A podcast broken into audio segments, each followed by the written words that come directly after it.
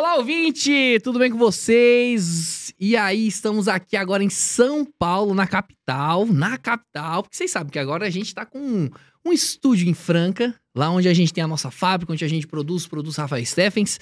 É, e a gente veio em São Paulo especialmente, assim, eu, eu tô tendo a honra, a honra, estou assim arrepiado de verdade, quando eu fiquei sabendo em ser host do episódio com ele, Ronan Diego de Oliveira. Fala, meu querido! E aí? E aí, Thiago, tudo bom? Tudo cara? bem? Que coisa boa estar aqui contigo agora, cara. Cara, Eu foi tô o... muito feliz.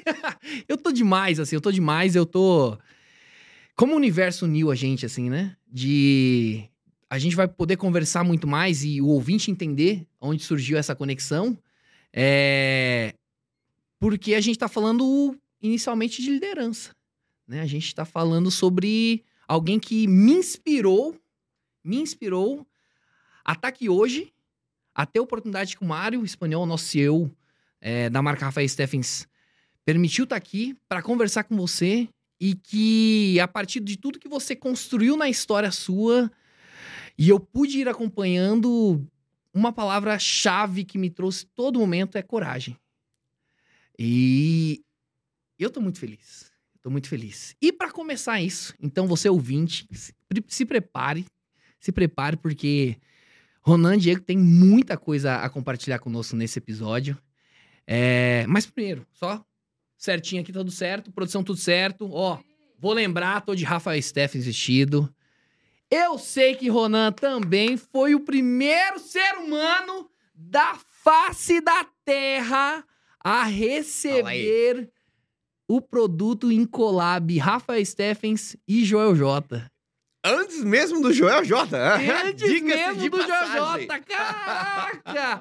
Então, ó, só Cara, prévia... tá, uma- tá uma maravilha. Eu, assim, eu tô bobo até agora ah, com a, o tênis, com a bolsa, com a mochila. Cara, é assim, é uma obra de arte. É Eu, incrível. eu, eu, pessoalmente gosto demais, demais, assim, a marca se conectou com, com um estilo de vida, com a, com a pegada de se vestir bem, é... Eu acredito que tem muito teu perfil também, hein? Vamos Tem. conversar. Produção, anota aí, ó. Vamos aí vestir Ronan Diego, hein? Bora. Bora que ele é um cara internacional. Então, vocês não sabem ainda, ele é um cara internacional. Ronan, vamos começar então por origens. Aquilo que te construiu, aquilo que te colocou como base. Bora. Onde você começou? E que caminho você foi percorrendo para ter esse essa relevância internacional que você tem hoje? E quais os próximos passos também que a gente pode pensar nesse sentido para você também é, compartilhar conosco conhecimento mesmo, certo?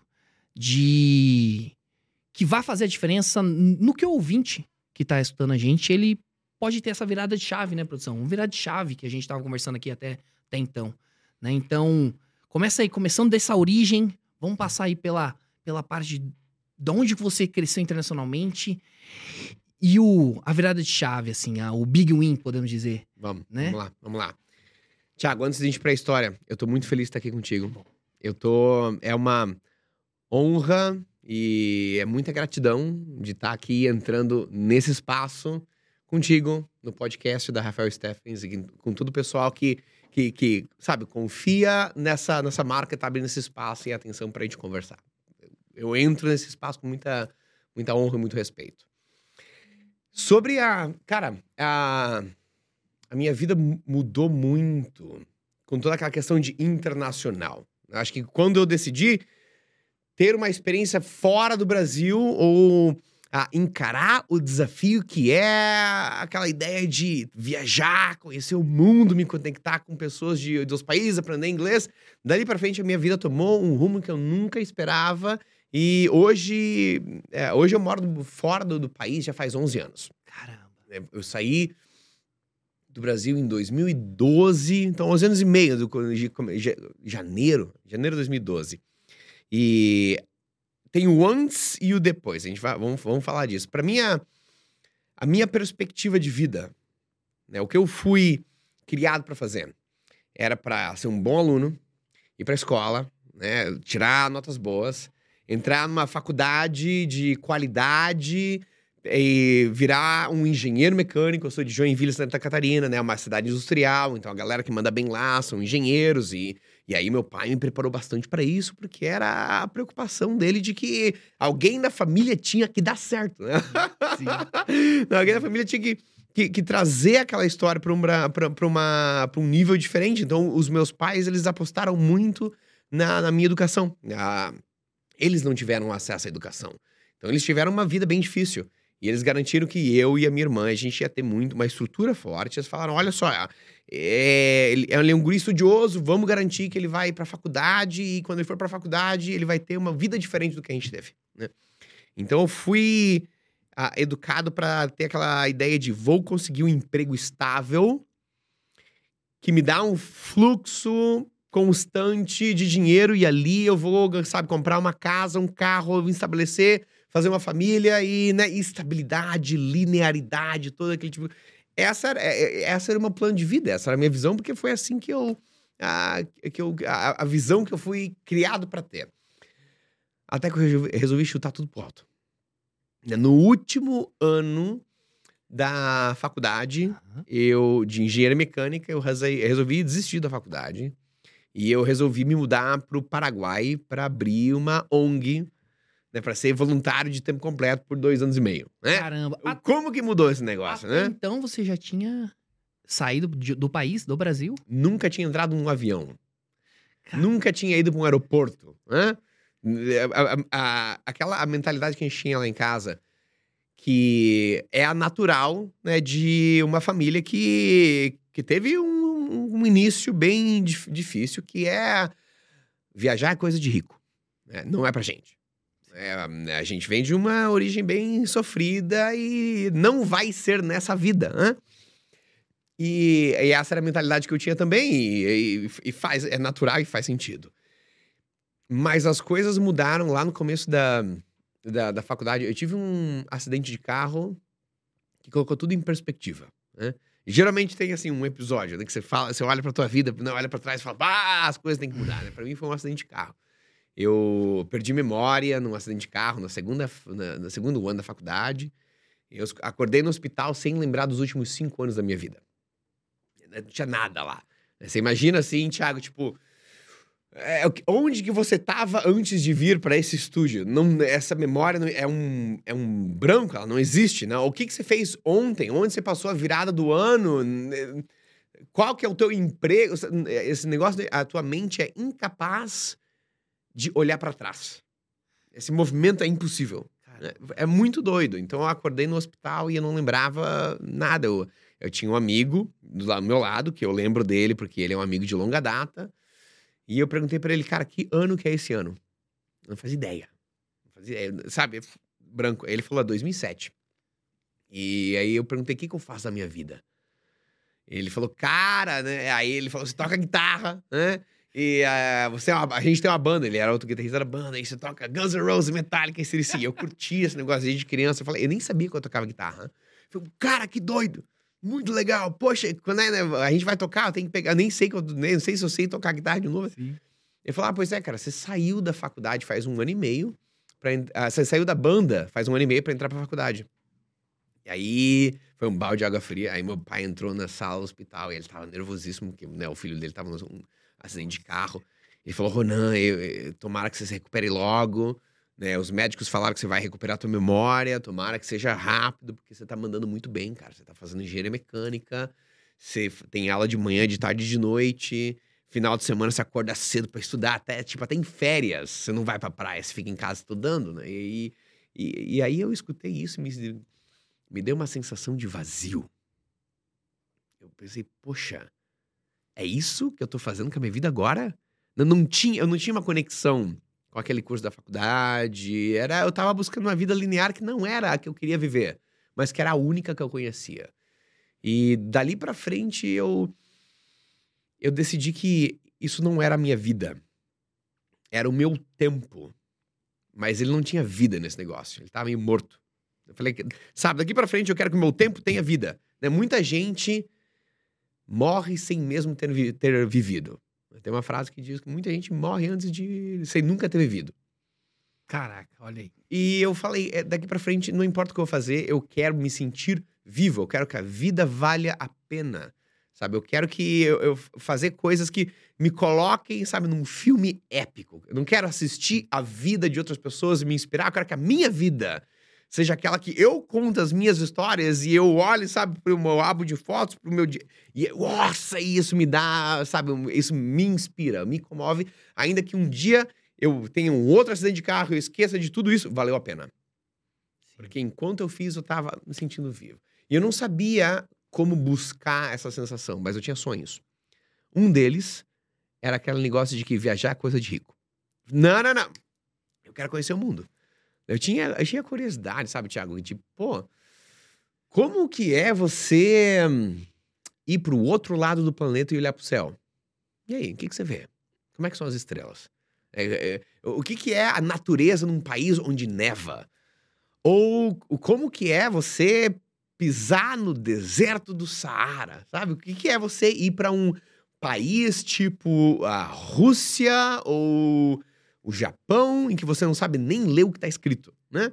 É, eu tinha muita Isso, curiosidade. vai- O que, que vai trazer isso? O que, vai- que que é, que que é essa experiência? E, sabe, é, é, ali eu comecei a buscar esse tipo de oportunidade. Aí eu não fazia nem ideia de como começar, porque, né, pra mim eu tinha que pagar uma passagem, não tinha emprego, eu não tinha nem essa perspectiva. Mas aí é muito interessante, cara. Quando, quando, quando você coloca a tua intenção clara, declara ela de uma forma clara, parece que o universo começa a conspirar a favor. Né? O vento sopra na tua direção. Aí tinha um, eu tinha um amigo da faculdade que ele falou assim: Ronan, você já ouviu falar de uma organização chamada IESEC? Hã? Aí eu falei, não, cara. Ele falou, é uma organização global de estudantes que desenvolve liderança através de intercâmbios internacionais.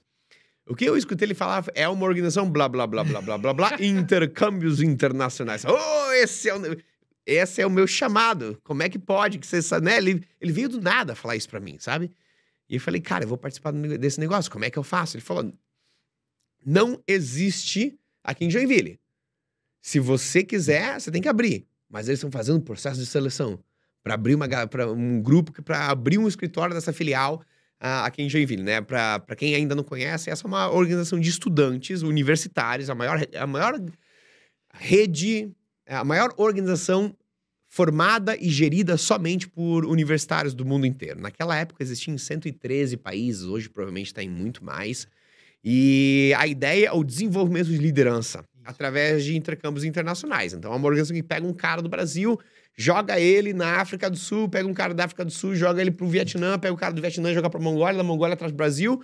E eles trabalham ou em projetos sociais, pelo menos na época, ou em empresas. Isso. E aí você mora numa casa com pessoas, com outros 15, 15 pessoas de países diferentes. É. Quando você volta para casa, você tá avacalhado, né? Ela te coloca no liquidificador, e você volta para casa, a tua visão de mundo, você, sabe, você tá perdido. A tua forma de pensar sobre a vida é diferente, né? Totalmente. E eu falei, esse, esse é um negócio para mim.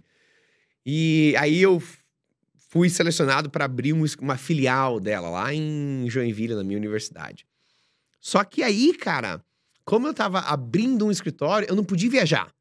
Né? Eu tinha que rodar as operações, eu tinha que mandar meus amigos para viajar, né? É. Aí meus amigos começaram a ir né, pra Turquia, pra México, pra, né, pro mundo inteiro e, e sabe, pra Itália, pra isso, pra aquilo, voltava e, e, e, aí o mais legal é que começou a vir pessoas desses países pra, pra Joinville.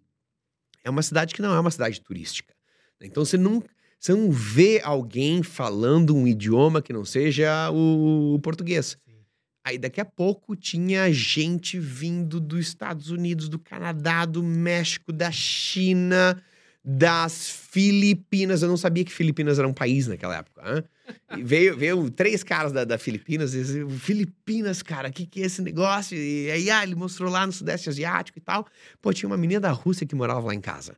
Né? Tem uma menina da França que veio, depois havia uma menina da Rússia. A menina da Rússia veio com imã de geladeira lá do Lago Baikal e ela ensinou o espaciva para mim, para minha família. E, sabe, de uma hora para outra, o, a minha vida virou o mundo, o mundo virou a minha vida sem eu sair de casa.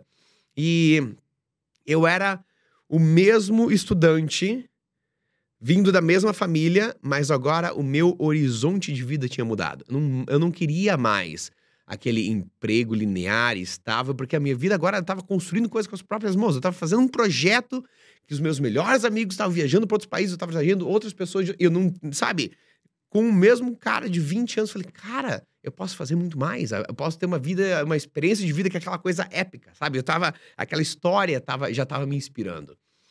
E como foi uma experiência que, que ampliou os meus horizontes, eu falei, antes de eu explorar o mundo inteiro, eu quero levar essa organização para um país onde ela, onde ela não existe. Aí foi, aí foi uma decisão doida, né? Eu lembro que quando a gente estava lá em Joinville, eu fui né, parte da diretoria, fui presidente lá e tal. Um dia a gente estava no escritório e tinha um mapa mundi na, na parede. E a gente pintava né, onde é que estavam os, os países que essa organização era presente. Era 113 na época.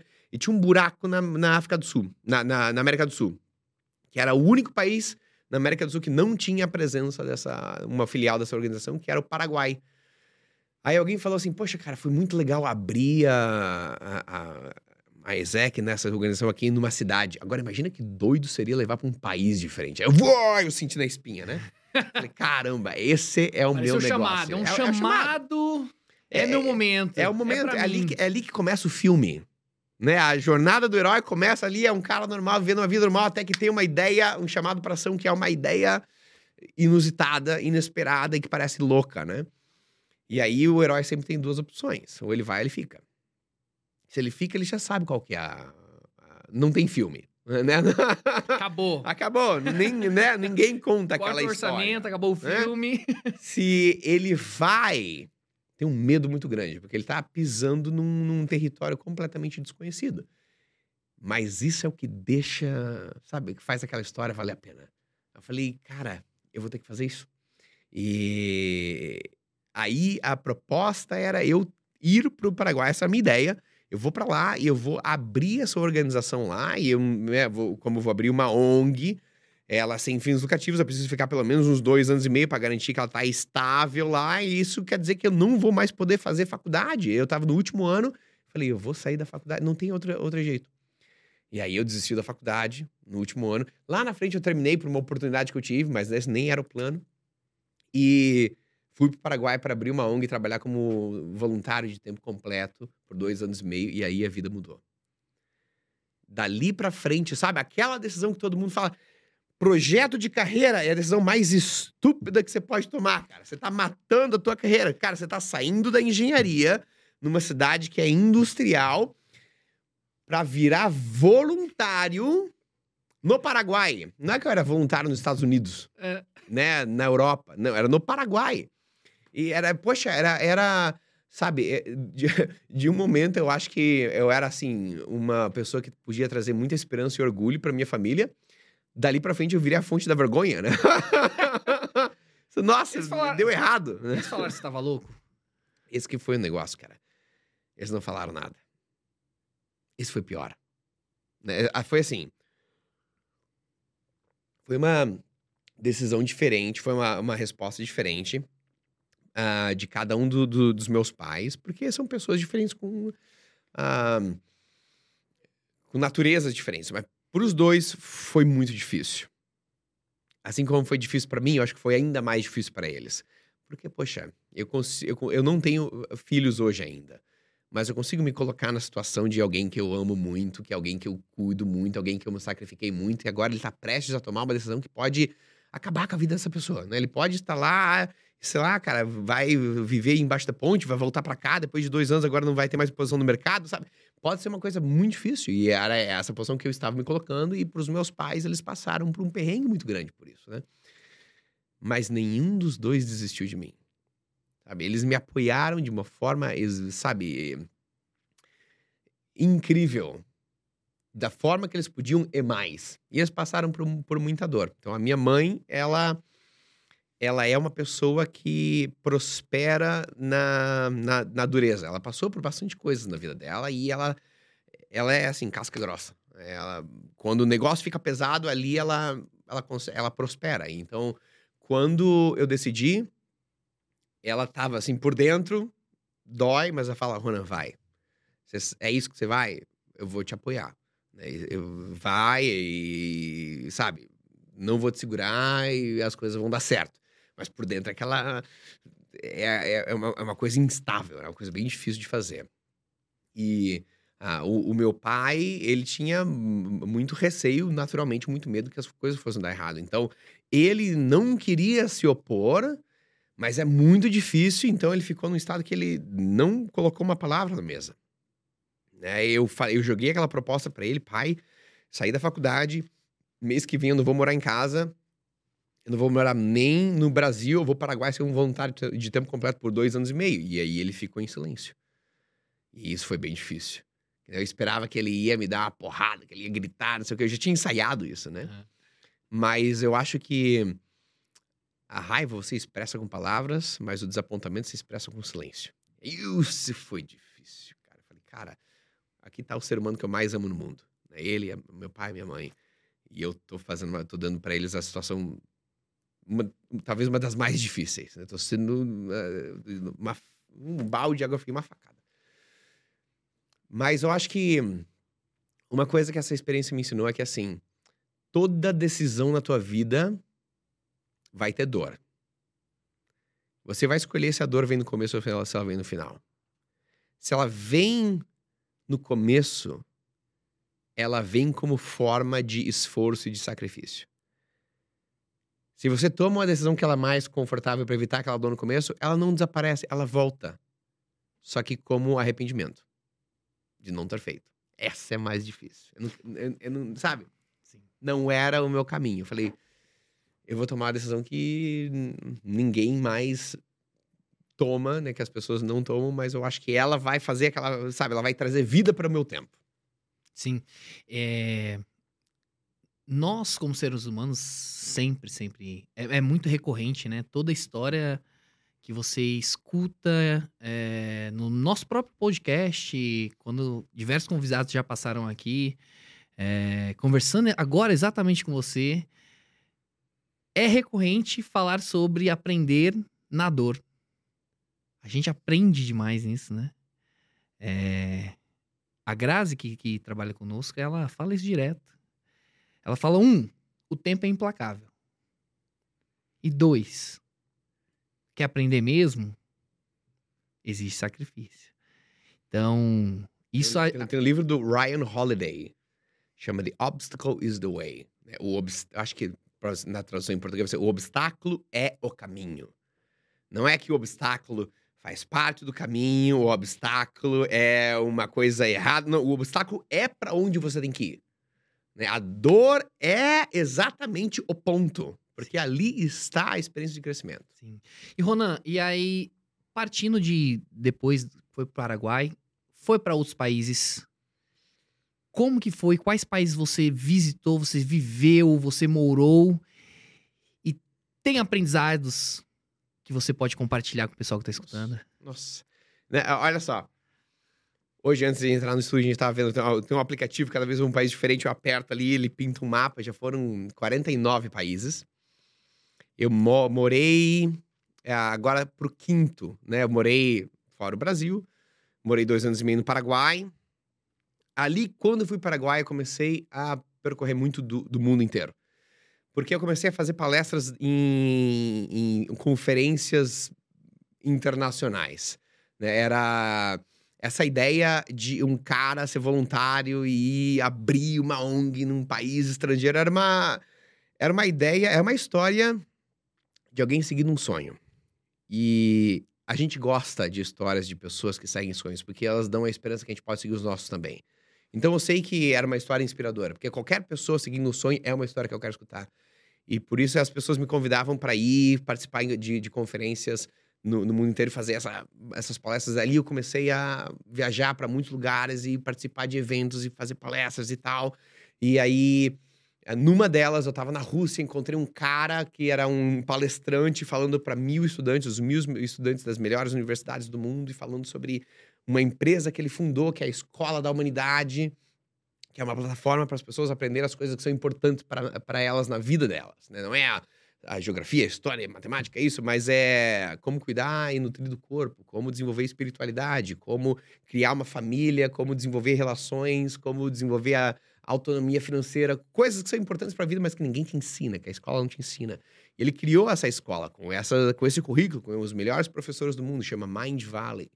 O nome desse cara é Vishen Lakiani. Eu falei, cara, esse cara é sensacional, visionário, eu preciso aprender dele. Aí eu fui lá falar com ele, apliquei para ser empregado dele, fui selecionado. Ele falou, cara, meu, meu escritório é na Malásia.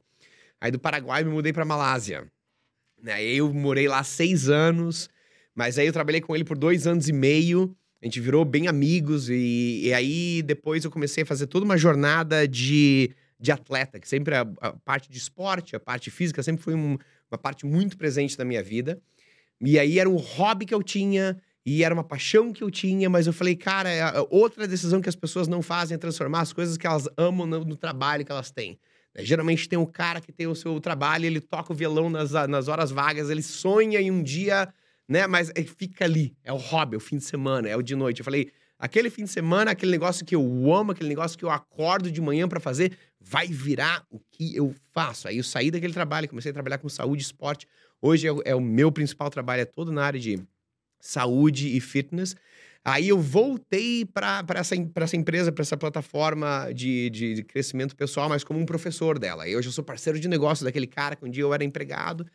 E dali, isso me levou para Estônia. Depois de seis meses na Malásia, a gente chegou no, na pandemia. E aí, a questão de pandemia, o governo na Estônia estava. O governo na, na Malásia estava eh, tava meio avacalhando, assim. E aí, esse, o empresário, o dono da, da Mind Valley, Vishen Lakiani, os filhos dele foram nascidos na Estônia, a ex-esposa dele da, da Estônia, e eles se, decidiram se mudar para lá, porque lá o governo estava muito melhor, com, com toda a questão de, de como, como as pessoas estavam vivendo a situação de quarentena, Covid, tudo estava muito melhor. E eles foram na minha casa almoçar e eles falaram para mim e para minha esposa: a gente tá indo pra Estônia, porque vocês não vêm também. A gente falou: vamos. Aí a gente se mudou pra Estônia, eu tô lá faz dois anos e meio. Mas aí no ano passado eu peguei uma residência em Dubai também, então, então entre essas duas coisas. Então, já morei em vários países, já passei por muitos, mas aqui vai uma, uma da, das das lições que, que, que fica, assim. Quando eu era criança, eu era obcecado pela cultura e pela história do Japão. Né? Eu fazia, eu treinava karatê por vários anos e eu assistia todos os animes, mangás, eu, eu sabe, pegava revistinha para tentar aprender a ler, escrever em japonês, fazer todo esse negócio. E na época da internet de escada, né, aquelas super devagar. O que eu fazia nos finais de semana era o seguinte: eu entrava na. Eu abria o computador na internet de escada e eu baixava vídeos das pessoas que andavam pelas ruas do Japão, gravando com uma câmera para você ter aquela simulação de como é caminhar pela rua do Japão. Né? Lá em Tóquio tem um cruzamento que chama Shibuya. Né? Shibuya é um bairro e tem um cruzamento, que é o cruzamento de Shibuya, que são acho que umas cinco avenidas, assim, que é o cruzamento com a maior a, largest human crossing, a maior quantidade de seres humanos atravessando uma rua ao mesmo tempo. Então, eles fazem aquelas imagens aéreas, assim, e tá todo mundo esperando o sinal verde. Quando o sinal fica verde, são milhares, de, parece um formigueiro, sabe? Muitas pessoas cruzando ao mesmo tempo. E aí tinha pessoas no Japão que cruzavam aquela rua segurando uma câmera, gravando, colocavam essas coisas no, no YouTube e eu passava um fim de semana inteiro, sabe, carregando aquele vídeo.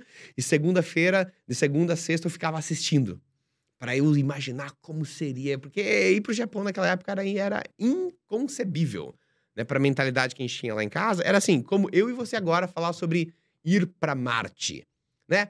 Ideia legal, mas ninguém tá planejando ir porque agora é uma ideia inconcebível. Para mim, ir para o Japão era que nem falar de ir para Marte agora. Em 2019 eu fui para o Japão. Que né? legal. Aí 2018, 2019. Aí eu fui cruzar cruzamento de Shibuya com os meus próprios pés. Cara, foi uma doideira. Foi, sabe, eu, eu lá passeando, a, cruzando a rua, e eu sabia exatamente que depois daquela avenida tinha uma ruazinha pequenininha tinha um mercado lá, porque era aquelas coisas que eu assistia desde criança. Parecia que eu já estava estando, já tinha estado lá, mas agora estava fisicamente E a cabeça foi num loop, ela voltou lá para o passado, quando eu ficava um fim de semana esperando aquela internet lenta carregar um vídeo para um final de semana inteiro e, e, ver ele, sabe, de segunda a sexta e baixar o outro no próximo final de semana, pensando que isso ia ser apenas uma ideia inconcebível. E aí eu pensei assim, cara, primeiro de tudo é o lugar onde você está exatamente hoje é o sonho de uma versão de 10 anos atrás tua. Sabe? Depois de, para mim, depois de 20 anos, aquele negócio virou. Sabe? Hoje, o, o teu estilo de vida, o teu trabalho, as tuas conquistas é o castelo imaginário de uma versão tua de 15, 20 anos atrás. E quantas vezes a gente se dá conta? Quantas vezes a gente tira um, um, um pedaço, um momento do tempo para expressar, expressar a gratidão que eu estou pisando no sonho de quem eu era 10 anos atrás? Às vezes a gente apenas leva a vida no automático e tá sempre pensando no, no próximo, né? E caramba, hoje a minha vida é a, o, é a realização do sonho de quem eu, da, daquela coisa que era inconcebível para mim 10, 20 anos atrás. Essa é uma. E a outra é assim: que coisas para ti hoje são inconcebíveis? Que coisas para ti hoje são impossíveis? Que você não consegue nem pensar. Daqui 20 anos elas vão, ser, vão fazer parte da tua vida. Essa é uma coisa que me dá muita empolgação pro futuro, sabe? Tem coisas hoje que eu não consigo nem pensar na possibilidade, que parece assim uma coisa, mas esse padrão se repete na vida um depois do outro. Daqui 10, 15 anos você tá vivendo uma coisa que nesse momento, em 9 de junho de 2023, para ti é impossível. Tá aqui. Tá aqui, por exemplo, para mim. né? Jamais imaginei. É. Recente fui para Belém, por exemplo. Jamais imaginei que iria para Belém. É, tem muito, muita relação que você está falando com a, a ideia do poder da mente, né? Sim. Quanto a gente projetar aquilo que a gente quer alcançar. E você falando também. É... Tô aprendendo agora sobre finanças, né? Fazendo lá as aulas do, do Finclass. Uhum. e, e aí, tô fazendo o curso lá da Natália, Natália Arcuri. E ela fala exatamente da situação. O que, que você hoje quer presentear o você de amanhã, ou você daqui cinco anos, daqui dez anos. E, e já acho que já, já entra num ponto, quando você falou sobre cuidar de si, essa relação de cuidar de si, porque eu acredito que tem, já, com certeza, tem muita relação com o que você faz hoje. Sim. Quando você foi lá para Mind Valley, então, o que, que você tem feito na Mind Valley? O que, que você tem construído? Fala um pouco mais sobre isso. E eu sei que também você já começou agora também aqui no Brasil. Sim. É recente, é. A maior parte do meu trabalho hoje, ela é em inglês e ela é fora do Brasil. Grande parte do trabalho, faço muito trabalho online com programas de transformação de saúde, transformação de corpo, nutrição, fitness, saúde holística. Eu tenho uma rede de mais ou menos hoje 3 mil coaches, a cada ano eu certifico de 800 a mil novos coaches de saúde holística ao redor do mundo inteiro, que trabalham com pessoas que aprenderam a metodologia que eu desenvolvi, trabalham com pessoas individualmente, sabe? É uma rede grande no mundo que hoje acontece bastante em inglês, né? Que eu venho trabalhando, desenvolvendo desde 2014. Né? Faz então uns nove anos quase. E agora, apenas seis meses, seis, oito meses atrás, que eu comecei a fazer essas coisas em português eu comecei a trazer toda essa, esse, esse, essa, esses programas e esse. Então, esse know-how. Tudo isso que a gente desenvolveu em inglês, aos poucos eu começo a trazer agora para o Brasil em, em, português. Então, com. Hoje tem bastante do meu trabalho que está com a Mind Valley e, algum, e bastante do meu trabalho que é independente também. Né? A Mind Valley, se você entra no aplicativo, é tipo um Netflix. É só que ao invés de você ter séries e filmes, você tem programas de transformação. Né? Você tem um, toda uma experiência que tem um vídeo, uma aula que te dá hoje, é dia 1. É isso aqui que a gente vai fazer. A gente vai falar de saúde e fitness, a gente vai falar de família, a gente vai falar de finanças, a gente vai falar de liderança, espiritualidade, sei lá, yoga. Esse aqui é o desafio 1, esse aqui é o desafio 2. Aí você passa por uma jornada de, sei lá, seis meses e três meses e transforma uma parte da tua vida e começa a trabalhar em outras áreas. Então tem muitos dos meus, dos meus programas que estão nesse, nesse Netflix aí. E tem outros que agora estão na, sei lá, Disney Channel, sabe? Nos, nos, em outras plataformas e algumas coisas independentes. Então, é, todos eles, a maioria deles são programas online. Tem alguns retiros, alguns eventos que a gente faz também uh, de forma presencial. Então, antes de vir para o Brasil, eu estava na Colômbia com um evento físico lá. Enfim, antes disso, teve outro em Dubai. Uh, daqui para frente vai ter um na Estônia e, e aí por diante. E agora no Brasil, eu tenho, estou trabalhando com um programa na área de saúde para desenvolver, para transformar o corpo, para que as pessoas possam conquistar, sabe, uma saúde que seja vibrante, sabe, uma saúde, um corpo que te proporciona uma vida com possibilidade, sabe, que você não se sinta pesado, que você não tenha eh, falta de energia, que você tenha aquela disposição, que você não tenha medo de morrer porque a saúde está sólida, sabe? Um corpo que se sente bem, que, que consegue fazer coisas e que, que se vê bem também, a partir de, dos hábitos alimentares. A gente transforma toda a relação das pessoas com a comida. Naquela coisa, dieta, né? Aqui estão as calorias. Tá? Não, a gente transforma a, o que eu entendo sobre o alimento, a minha, a minha relação sobre o que significa comer e como eu me sinto ah, bem como ser humano fazendo escolhas que são mais nutritivas. A gente trabalha em toda a parte nutritiva, mas também psicológica e emocional. E é um, um programa que chama de Plenitude.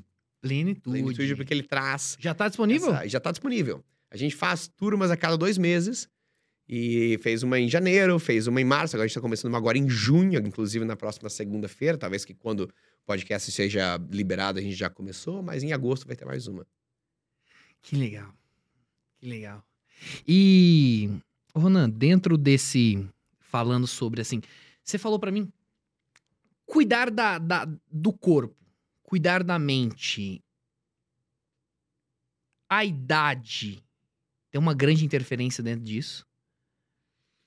A idade mostra a urgência do negócio. A idade coloca as coisas em perspectiva, né? Porque a questão de transformar o corpo é uma coisa que não tem, não é uma coisa que tem idade, nunca fica tão tarde. Um exemplo que eu recebo essa, esse tipo de pergunta todos os dias no Instagram, quase. Né? No Instagram, todos os dias é, eu tenho uma, uma rotina lá nos stories, o pessoal manda perguntas e eu saio para caminhar, respondo as perguntas, a gente sempre tem uma conversa rolando. E algumas das perguntas recorrentes é: Poxa, Ronaldo, eu tô com 50 anos. 40 anos, 60 anos, ainda tenho chance de, me, de transformar o meu corpo, melhorar a minha saúde. Eu trabalho com uma mulher de 75, né? E eu comecei a trabalhar com ela quando ela tinha 72. E ela nunca tinha cuidado da saúde naquela época, né? E aí a gente começou a trabalhar com toda a questão de alimentação, depois a questão de exercício. A, a, vida dela é uma coisa completamente diferente em uma questão de três anos. Antes ela tinha dificuldade para caminhar, tinha dor nas costas, ficava doente, pá, pá, pá, né? Os 72 anos hum, por médio das pessoas que a gente conhece. Quando você imagina uma pessoa de 72 anos, você imagina ah, a pessoa que eu preciso ajudar a levantar da cadeira, ou que vai ser difícil para uhum. subir uma escada. Esse é o normal. Mas o corpo não. Esse não é o normal do corpo, esse é o comum. Mas ele não é o normal do corpo. O corpo não é desenhado para definhar depois, do, depois dos 40. A gente pensa que ah, depois dos 30, 40 é morra abaixo é, morra abaixo porque esse é o estilo de vida que a gente vive. Quando a gente não nutre as necessidades do corpo, aí o corpo começa a definhar. Mas ele é desenhado, o corpo do ser humano é desenhado para estar tá melhor conforme o, corpo, o tempo passa. E, ele é, é desenhado para estar tá super funcional na, nos 70, inclusive. E aí, conforme a gente, ela começou a mudar a alimentação, diminuir a inflamação, perder peso, ficar com mais energia, daqui a pouco ela ganhou disposição para ir para academia mas ela tinha um corpo frágil, ela já, já tinha perdido bastante densidade óssea, tinha um pouquinho de osteopenia. E aí a gente começou a trabalhar na, numa, numa metodologia de treino de força, com essas limitações. Ela começou a melhorar a força, começou a desenvolver massa muscular, e agora tem mais funcionalidade. Aí, ano passado, ela mora na Estônia, né? a Estônia é frio. Né? E, é, quando dá o mais frio lá, que eu já peguei, é menos 24. Né? E lá do lado de casa tem uma pista de patinação no gelo. E aí a gente tava patinando, e aí ela foi com 74 anos no ano passado patinar no gelo com a neta dela. Uma mulher de 74 anos numa pista de patinação de gelo, sabe? Livre, passando um momento, uma memória de ouro com uma, uma neta de, de, de seis anos. E aí, o interessante é que o genro dela tava lá. O genro dela deve ter uns 45. E ele também tava patinando, mas ele, ele é um cara que nunca cuidou da saúde e não tem um corpo que, que tá, sabe, que é rígido, que é forte, que é preparado. E os dois moram se chocaram, né? E caíram no chão. E o cara ficou com tanta dor na bacia que ele teve que ser levado pro hospital. Não foi nada sério, mas ele tava com muita dor e falou que eu preciso ir ao médico ver o que tinha acontecido. Ela, com 74, levantou e continuou. Então, o corpo é capaz de transformar da mesma. O corpo transforma da mesma forma que a mente aprende. Né? A transformação física do, física do corpo é a forma do aprendizado material. Né? A mente aprende com ideias. O corpo aprende com a mudança da forma física.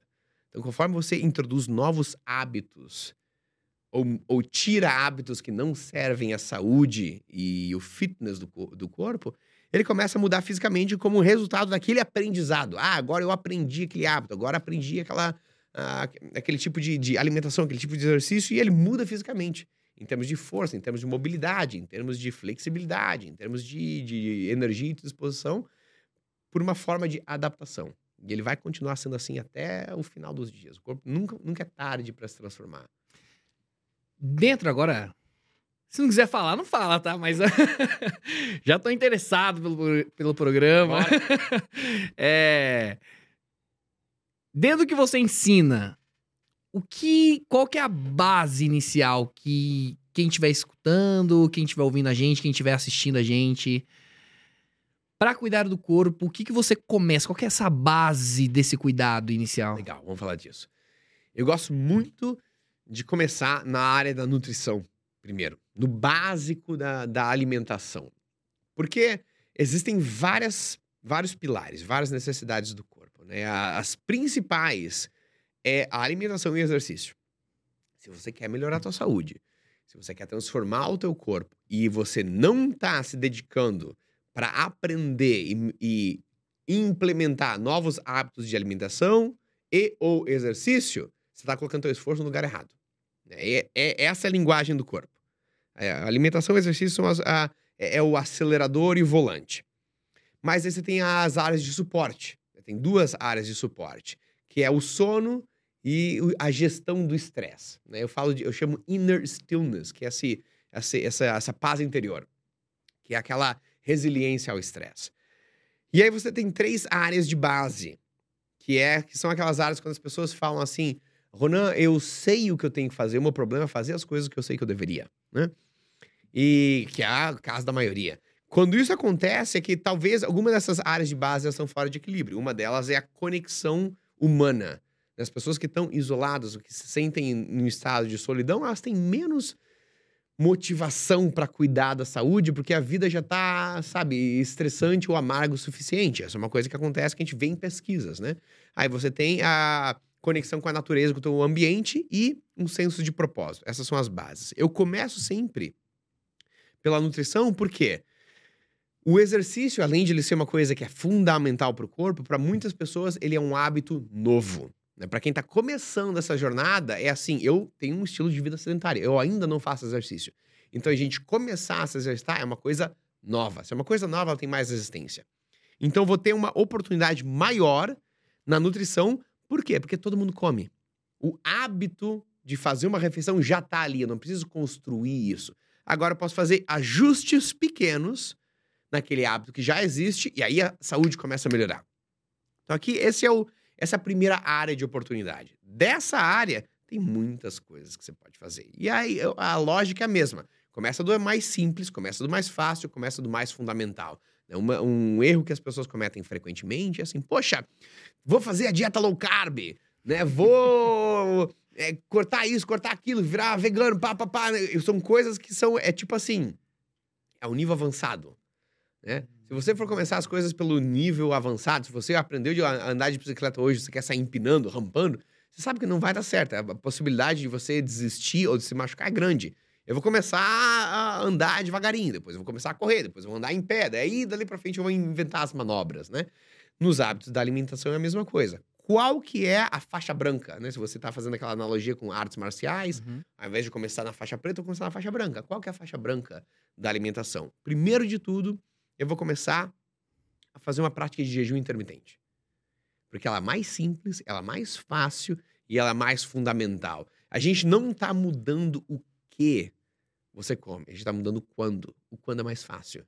Porque as pessoas vão falar assim: "Poxa, eu sei que para eu melhorar a minha saúde, talvez eu precise largar do pão, largar da bolachinha, largar do açúcar, ou diminuir essas coisas, mas eu gosto pra caramba. Aí você já tá pensando nisso, já desistiu antes de, antes de começar.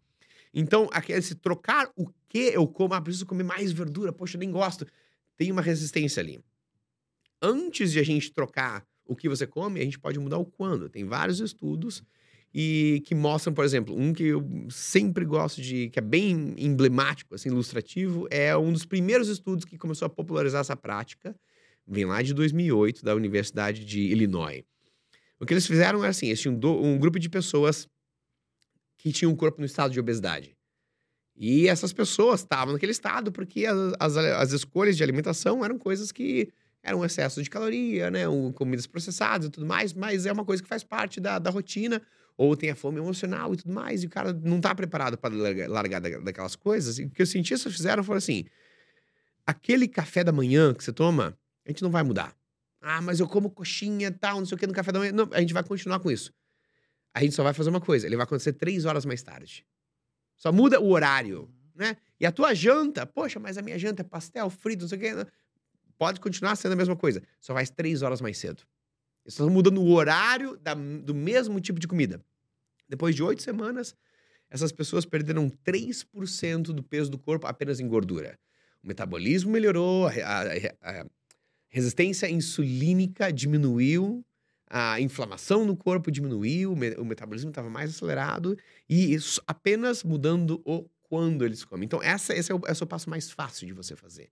Né? Porque aí, naquele, deixando a janta mais cedo, você já tem três horas que você está em jejum antes de dormir, aí você tem um sono de oito horas, vamos dizer, aí você tem mais três horas depois que você acorda, continuando em jejum antes de você tomar o café da manhã. Esse tempo em jejum, sem trazer aquele, aquele combustível externo para o corpo, faz com que o corpo aprenda a usar o seu combustível interno, a queimar a sua própria gordura. Dali para frente você muda outras coisas. Não quer dizer, ah, beleza, não quer dizer que eu vou, né, fritura todo dia, né? Não, esse é o primeiro passo. Ele não é o único. Depois que eu tenho essa prática bem estabelecida, ela virou um hábito. Agora meu corpo já melhorou, como uma resposta, um aprendizado daquele hábito. Agora eu vou começar a trabalhar na, na- na qualidade das minhas refeições. Eu vou primeiro começar a tomar mais água. né? Outra coisa simples, fácil, fundamental. Não é ainda cortar o carboidrato. né? Vamos começar a tomar mais água. Depois a gente vai começar a aumentar um pouco mais a verdura. Vamos começar a aumentar um pouco mais a proteína, um pouco mais a, a comida natural. Sabe? Um passo depois do outro e essas coisas vão melhorando aos poucos. Aí, poxa, mas agora já melhorei a minha alimentação, não sei o quê, vou ter que ir pra academia. Primeiro a gente começa a fazer uma caminhada. Depois que a caminhada virou parte da, da tua vida, aí a gente faz alguns exercícios, talvez em casa, talvez uma vez na academia. Ou talvez vai fazer a, a caminhada na academia apenas para eu vencer aquela intimidação. Aí depois dali eu faço, aprendo os exercícios de força. Então a ideia é essa. É você transformar o teu estilo de vida um passo a cada vez. Excelente, falando de estilo de vida, é... É inegável, assim, quando você cuida do corpo, eu tô percebendo isso recente, assim, recente não, vamos dizer aí, uns seis meses, eu comecei, eu tenho uma ligação muito, uma conexão muito forte com o esporte, é, e hoje eu pratico vôlei de praia. Ah, Professora Adalto, ó, se estiver assistindo aí. É, E esse momento, da, da- a partir do momento que eu comecei a fazer esses treinamentos, a minha produtividade, assim, bum. É absurdamente melhor. É absurdamente melhor, assim. E, e, e- a alimentação. E você começa também a pensar que eu preciso melhorar minha alimentação também. Porque não, fazer correr uma hora na areia pra eu comer pizza no fim da na noite ali? Não, vamos, vamos ver o que, que eu posso melhorar, né? Sabe, sabe de uma coisa interessante? Essa conexão entre exercício e produtividade não é apenas uma observação. A gente tem vários estudos comprovando essa. Tem um mecanismo que mostra o porquê. Tem um, ah, um TED Talk de um cara chamado Daniel Wolpert. E ele é um a, a neuro, neuroscientist, um cientista da área de neurologia, não sei como fala isso em português. E ele estuda também a, a como que fala a ciência, a ciência em português? É a antroposofia. Tá. Né? Formação de Sim. personalidade. Eu acho que eu acho que é essa a palavra em português. né? Sim, sim. E ele se pergunta assim: por que que os mami... por que, que os animais têm um cérebro? Por que, que o ser humano tem um cérebro? Por que, que os mamíferos têm um cérebro?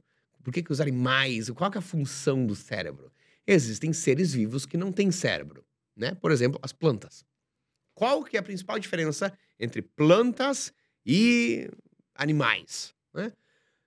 As plantas não precisam se mexer para conseguir o alimento. Elas, elas recebem o alimento da luz do sol, elas não precisam caminhar até lá.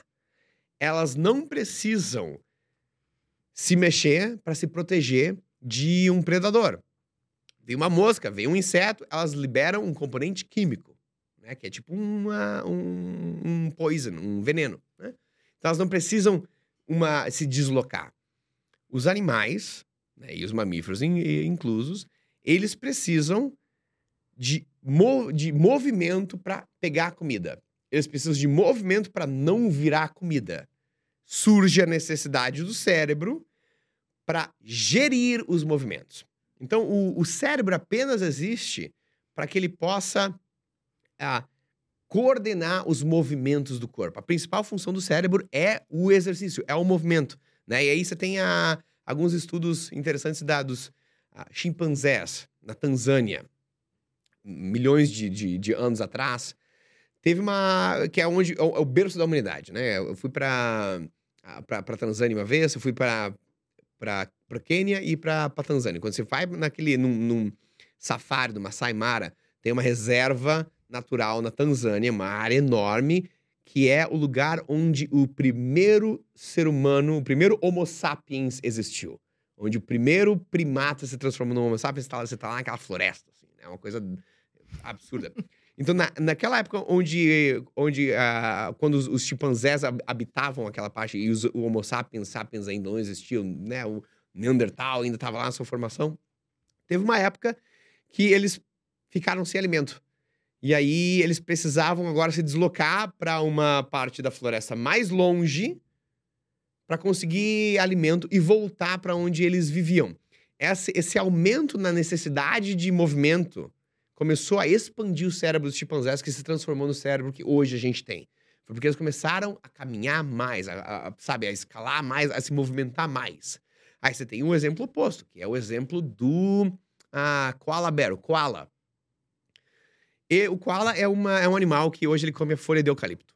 Ele é, é a única necessidade ah, nutritiva dele. Ele se agarra numa árvore de eucalipto e come a folha.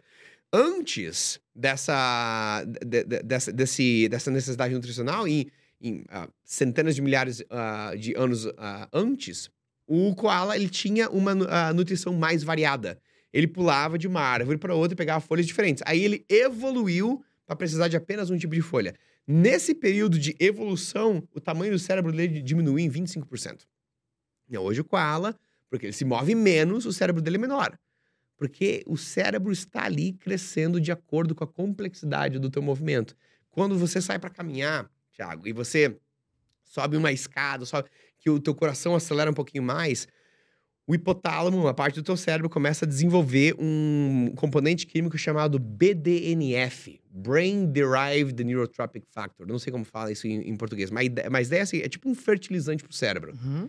né? Quando os cientistas colocam esse, esse componente químico, sabe que você tem aqueles, aqueles pratinhos de microscópio, assim? Sim. Eles colocam um, um neurônio ali, que é uma célula do cérebro, eles pingam aquele, aquele químico daquele. E aí eles olham o microscópio e o neurônio, em momento, em, em, em tempo real, começa a criar é, ramificações. Ele começa a se multiplicar. Ele cresce em momento real, assim que ele entra em contato com esse, com esse componente químico. É tipo um fertilizante de, de neurônios. Ele faz com que o teu cérebro aumente de, de tamanho. Então, quando você se movimenta, você produz esse negócio que faz com que o teu cérebro aumente. Se você tem mais neurônios, você tem mais capacidade de processamento. É tipo um, um, né, um processador de um, de um computador de 90, 1998 e um de 2023. Sim. Você tem um processador com muito mais capacidade, no cérebro significa tamanho, quantidade de células nervosas. E isso faz com que você aumente a tua capacidade de produção, criatividade, é, todas as suas capacidades executivas, toda a tua questão de a, tomar decisões que sejam mais sábias e menos impulsivas. E isso acontece em tempo real. Enquanto tem um estudo, por exemplo, de uh, na Alemanha, de que pessoas que caminham ou que se fazem um exercício antes de estudar, e nesse, nesse estudo eles, eles faziam uh, um estudo de vocabulário da, do idioma alemão. As pessoas que faziam o exercício antes de estudar, elas aprendiam 20% mais rápido. As pessoas que sentavam, uh, estudavam sentadas e não se moviam antes ou depois, elas aprendiam muito mais devagar. Então, aquela questão de, poxa, eu aumento a minha produtividade porque eu faço exercício, é uma questão real. Existe uma conexão fisiológica que quanto mais você se movimenta, melhor é a capacidade do teu cérebro. E você falando de caminhar, eu tava, tava né, olhando seus stories, né, a comunicação digital. É... E você levantou um ponto muito importante, muito legal, assim, que eu nunca parei para pensar que, da, da importância que a gente tem que dar à caminhada é, que você pontua. Às vezes a gente fala que a gente vai correr a partir de agora é diferente do jeito que a gente processa para não, vou começar a caminhar a partir de agora. Porque aí você fala muito sobre constância, né? Sim. A importância da constância, né? É... Ô, Ronan, finalizando, porque a gente já tem que finalizar, o podcast Bora. já tá, nossa, tá ficando extenso, tem muita coisa que a gente tá bom, podia conversar, meu eu, Deus. Se me deixar, eu falo até 2024, cara. Ô, Ronan, é... antes de finalizar, eu quero também já agradecer o tempo de você estar tá aqui, dedicar esse tempo, esse... dentro da sua agenda, encaixar com a gente para estar tá aqui no, no Rafael Podcast. É... Rafael Stephens Podcast, tem que falar completo, né? Senão, ixi, Mário Espanhol já fala. Já. é... Quero te agradecer por esse momento e além de coragem, estar nesse momento com você aqui, você é uma nova inspiração de inteligência. O tanto que você sabe é, é, é inspirador mesmo, assim inteligência, de buscar mais, de procurar mais, de saber mais. O saber mais é saber mais sobre mim também, né? Sim. O quanto que você fala com facilidade sobre o cuidado com consigo mesmo, né? O garoto de Joinville. A proporção que tomou hoje, sabe? Que tamanho que você tomou de proporção de conhecimento, inteligência, de inspiração. E já entra num ponto para finalizar e te perguntar antes de uma frase final, que eu vou querer que você faça uma frase final. É, não é só Joel J que vai, não. é, antes de uma frase final, você tem, tem noção do tamanho do impacto de todas as suas atitudes e tomadas de decisões ao longo de todo esse período? O quanto de pessoas você conseguiu impactar? Porque eu acredito além das que você pontuou que foi dentro do programa desde o processo inicial seu lá, de tomar uma decisão de sair de Joinville e até antes. Mas nesse ponto principal de sair de Joinville ou de abrir uma organização estudantil em, em Joinville, você movimentou muitas pessoas. Inclusive pessoas que nunca acreditaram que na fase de idade de ser como pai, ele teria um filho tomando a decisão de ir longe, viver longe deles. Você tem eu, o que eu tenho é muita gratidão, sabe, Tiago? Eu acho que até hoje, na minha vida, eu tenho muita sorte. E parece que, sabe, eu, eu, é, o vento sopra a favor. Sempre que tem uma. Eu, eu, nunca faço essas decisões de uma forma calculada. Eu vou fazer isso porque vai impactar a vida de tantas pessoas. Eu faço muito minha, as minhas decisões e, poxa, essa é a história épica do filme. Né? Se eu não fizer, vou ter que viver com aquela, aquela, aquela memória de e se, se eu tivesse feito, né?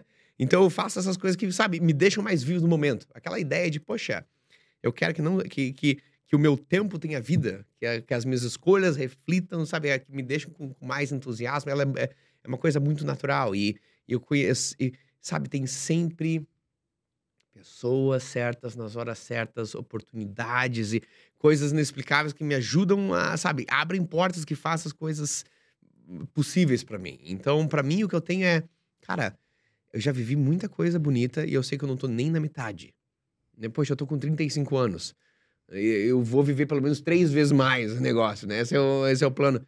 Então vai ter muito mais coisa acontecendo e de todos os sonhos e vidas teve muita muitas coisas inexplicáveis, muitos encontros, muito- que nem a gente tem essa conversa que a gente tá tendo agora, que foi uma coisa espontânea, que e, sincronicidades dessa acontecem em todo momento e pra mim era sempre, cara, eu tenho, é, é muita sorte, tem muita muitas bênçãos, e depende do que as pessoas é, é, acreditam. E eu, eu tenho um acordo com, com o universo, que é assim, você continua me dando essas sorte. Você continua abrindo portas, você continua jogando a bola pro meu lado e eu vou chutar forte. Eu não tenho um recurso especial, não tenho um talento único, não tenho um superpoder, mas eu vou fazer a decisão que você tá me convidando a fazer, ainda que ela seja uma coisa que as pessoas falam, tá maluco, cara. Então, eu vou chutar forte. vou- E aí as- essas coisas continuam a vir. E isso é o que me dá muita gratidão. Excelente. Ah, olha, CS Runners. Antes, de- pera aí, espera, antes de falar CS Runners, eu quero que Ron- vamos aproveitar o Ronan aqui, pelo, amor de Deus, Bora. produção, pelo amor de Deus, Ronan. Quem tá escutando a gente agora? Qual a frase que você deixa pra esse ouvinte que ficou até agora escutando tudo que você pôde compartilhar? Ah, eu acho que ah, ah, tem uma que vem na minha cabeça. Que, é, ah, que é uma que já veio na minha cabeça muitas vezes na minha, na minha vida. Que é assim. todos os momentos da. Em todas as fases da vida, a gente recebe um chamado pra ação. Né? A história do herói lá, a jornada do herói. E em todos os chamados pra ação, no começo do filme, você está sempre naquela posição que você pode ir ou não ir. Se você não vai, você já sabe o resultado, as coisas não vão mudar, as coisas vão continuar sendo sempre como, como ah, as mesmas. E se você decidir ir, ali tá o medo, ali tá, ali tá a dor, ali tá a dificuldade, mas que é o caminho. Eu acho que cada vez que você recusa um chamado para ação, tem um herói que morre, né? Que é aquele que mora dentro de você.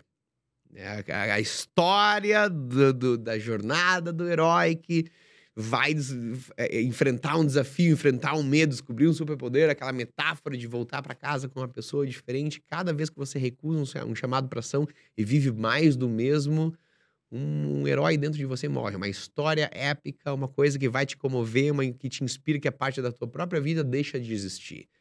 E, e para mim essa é a ideia que fica, sabe? Até quando a gente vai tomar as mesmas decisões sempre? Até quando a gente vai mudar e falar, eu vou, eu vou colocar mais vida no meu tempo?